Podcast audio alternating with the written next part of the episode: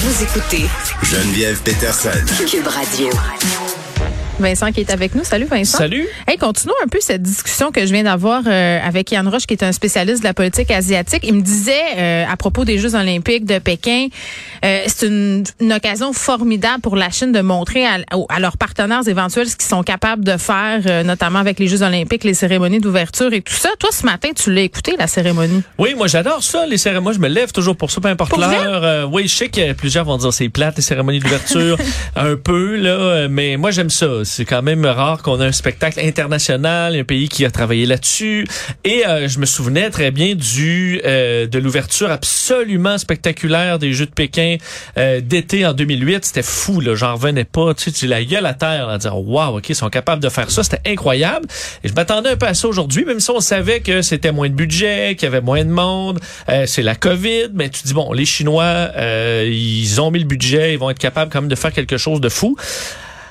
Euh, c'était pas le cas. Hey, j'ai été déçu, là. J'aurais donc dû me lever plus tard. T'aurais dû Hey, snoozer. La, la snoozer, tu dis, ah non, euh, écoute, euh, ils se sont, je sais pas exactement, j'essayais de voir, j'essayais d'avoir des réponses un peu sur Qu'est-ce que t'as pas aimé? C'était quoi, en fait, Ben, il y avait, écoute, c'était minimaliste, euh, c'était, bon, euh, et, et, et, et surtout, c'était très, on, on a t'en parlé avec ton invité, là, mais tu sais, paix internationale, les Oh, oui. peuples, le- le- la cérémonie d'ouverture, t'es supposé voir la culture de ton pays. C'est ce qu'ils avaient fait en 2008.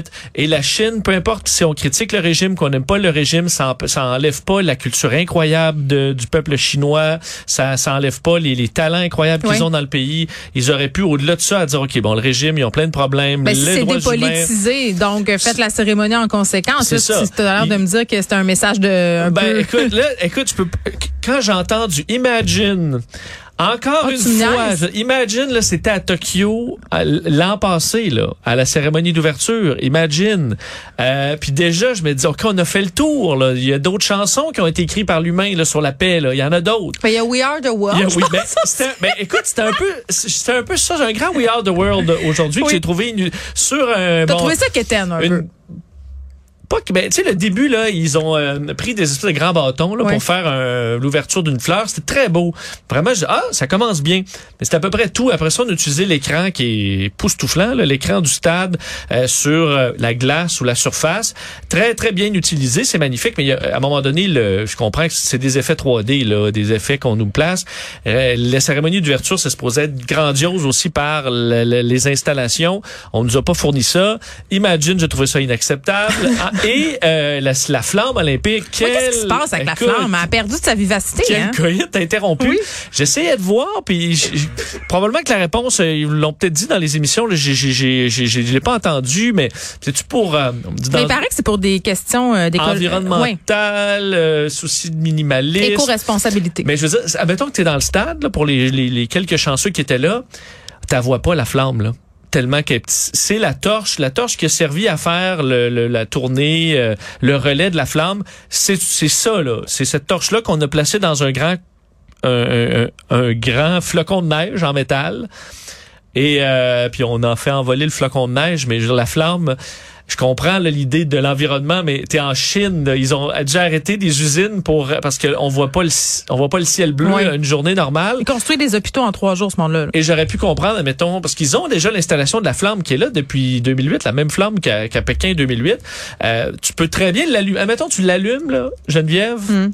et euh, à la fin de la cérémonie, là, ben, tu l'éteins, là, ou, tu- ou tu la transfères à une toute petite flamme pour le reste des jeux.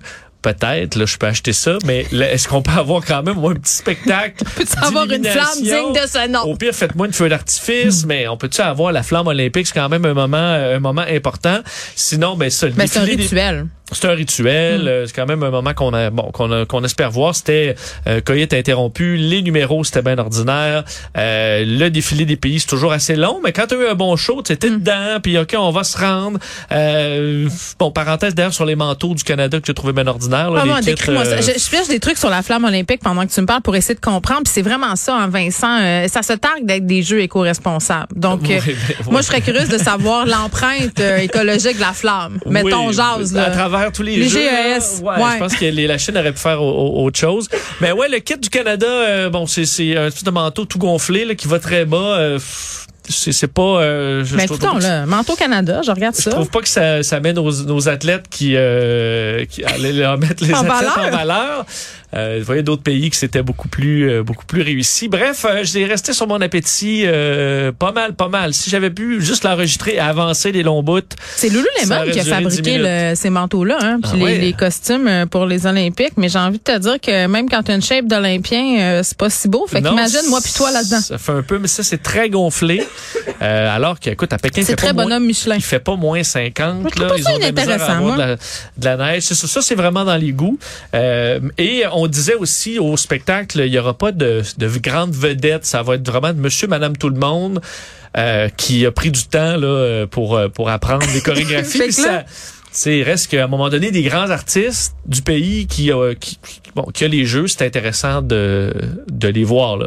Et euh, donc t'as j'ai trouvé- écoute, j'ai vu la cérémonie de clôture des Jeux de Vancouver là, qui était, écoute, j'avais un chapeau de, un chapeau d'orignal en mousse là, à l'intérieur du stade, et c'était quand même, c'était Annie Villeneuve puis euh, Nickelback là, qui faisait le spectacle, puis Michael Bublé, c'était bien meilleur là. Et peut-être. euh, Dieu sait que c'était, La- c'était la barre pas la gra- c'était pas la grande affaire là. Oh, j'ai dit ça, euh, je bien- m'excuse. Bien déçu. On verra, mais au moins l'important c'est que nos athlètes, eux, puissent performer et qu'ils puissent le faire euh, dans dans le respect des règles.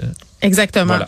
Bon, un dossier un peu compliqué. Euh, Vice qui est critiqué, euh, euh, le, le média qui aurait travaillé pour redorer l'image du régime saoudien. Ouais, c'est toute une histoire, ça. Vice, pour, pour vous parler, c'est ce, ce groupe médiatique fondé à Montréal, Ouais. d'ailleurs, qui Par fait... un euh, gars d'extrême droite, euh, Vice par ailleurs, c'est assez intense. mais à la base, Vice, ça se voulait vraiment À être gauche, un, progressiste. c'est ça, un regard urbain, euh, euh, indépendant, donc euh, en dehors des grands médias, Mm. souvent un petit peu plus trash, euh, plus plus libre un peu. Et euh, ils ont perdu, faut dire, au fil des années, un peu de leur coolness. Là, du Ils ont perdu la flamme. Euh, perdu la flamme. Faut dire qu'ils ont, euh, ils sont, à- ils appartiennent en partie à Disney maintenant, à des grands, à des Mais géants. ils sont là. plus ici à Montréal, dans tout ça. Ils ont Tout fermé leur bureau. Leur, leur quartier général est à, est à New York, si je me trompe pas. Euh, et là, euh, scandale sorti par The Guardian, comme quoi, faut dire, en 2018, là, après le meurtre de euh, Jamal Khashoggi, Mm. le journaliste démembré par le régime saoudien, on on n'a jamais retrouvé son corps. Est-ce qu'il a été dissous dans l'acide? Euh, on, on- bon, on n'a pas toutes les réponses encore, mais on pointe du doigt directement Mohamed Ben Salman, euh, bon, le, le, le, le dirigeant saoudien pour ce meurtre-là d'un journaliste euh, international qui critiquait le régime. Alors tout là, le motif était là. Euh, de Vi- Vice, comme beaucoup de médias avaient dit en 2018, c'est fini là, le régime saoudien. On ne collaborera plus avec eux. On va couvrir les histoires en Arabie Saoudite. On va dénoncer le régime, mais on va pas euh, se, se soumettre à leur dictat. On fera plus affaire avec eux. Ben c'est pas ce qui est arrivé dans le cas de Vice parce qu'en deux, euh, en, en- en 2020, juste avant, euh, ben, avant que la pandémie là, tombe sur nous, en mars 2020, là, on était sur le bord que ça éclate.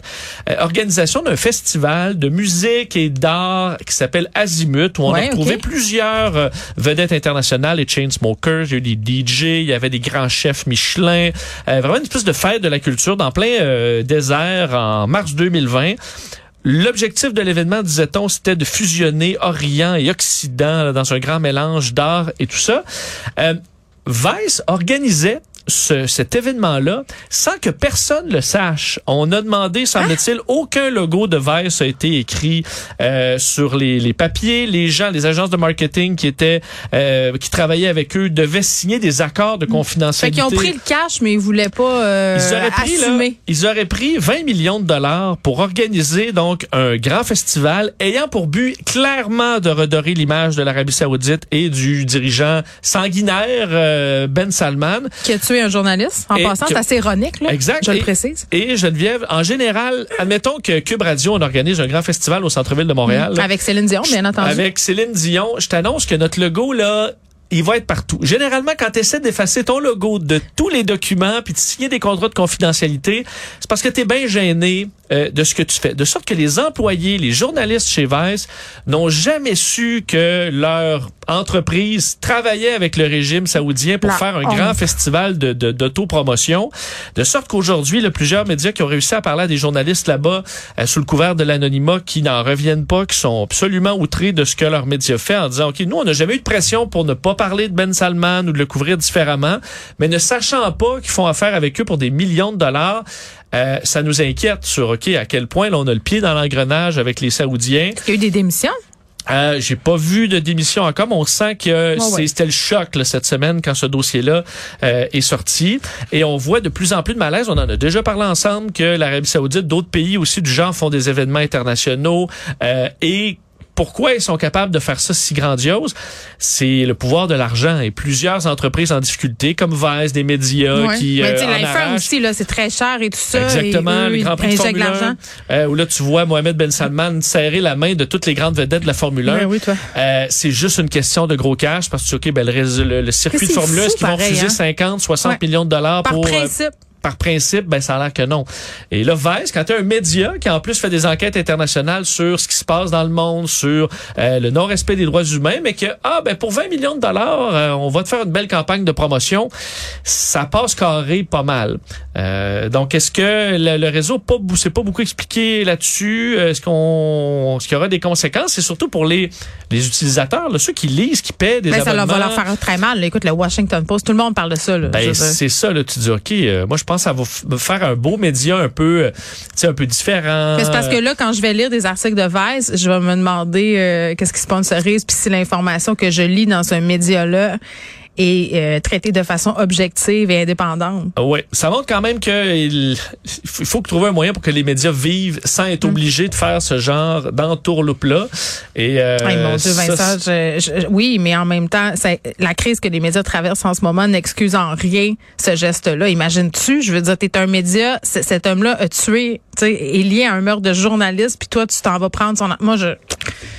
Je, je, je te dirais pas boycottons Vice parce que le boycott ça sert à rien mais Colin tu sais c'est c'est ouais, il y a sûrement des questions à se poser. Donc, euh, et ça montre euh, que les Saoudiens, ils ont, écoute, ils ont l'argent pour le faire, euh, poussent là, dans tous les raccoins pour essayer d'augmenter leur code de popularité, particulièrement chez les dans les pays occidentaux, Mm. Eh chez oui. les jeunes qui sont informés pour essayer de leur dire, ben non, on est bien fin.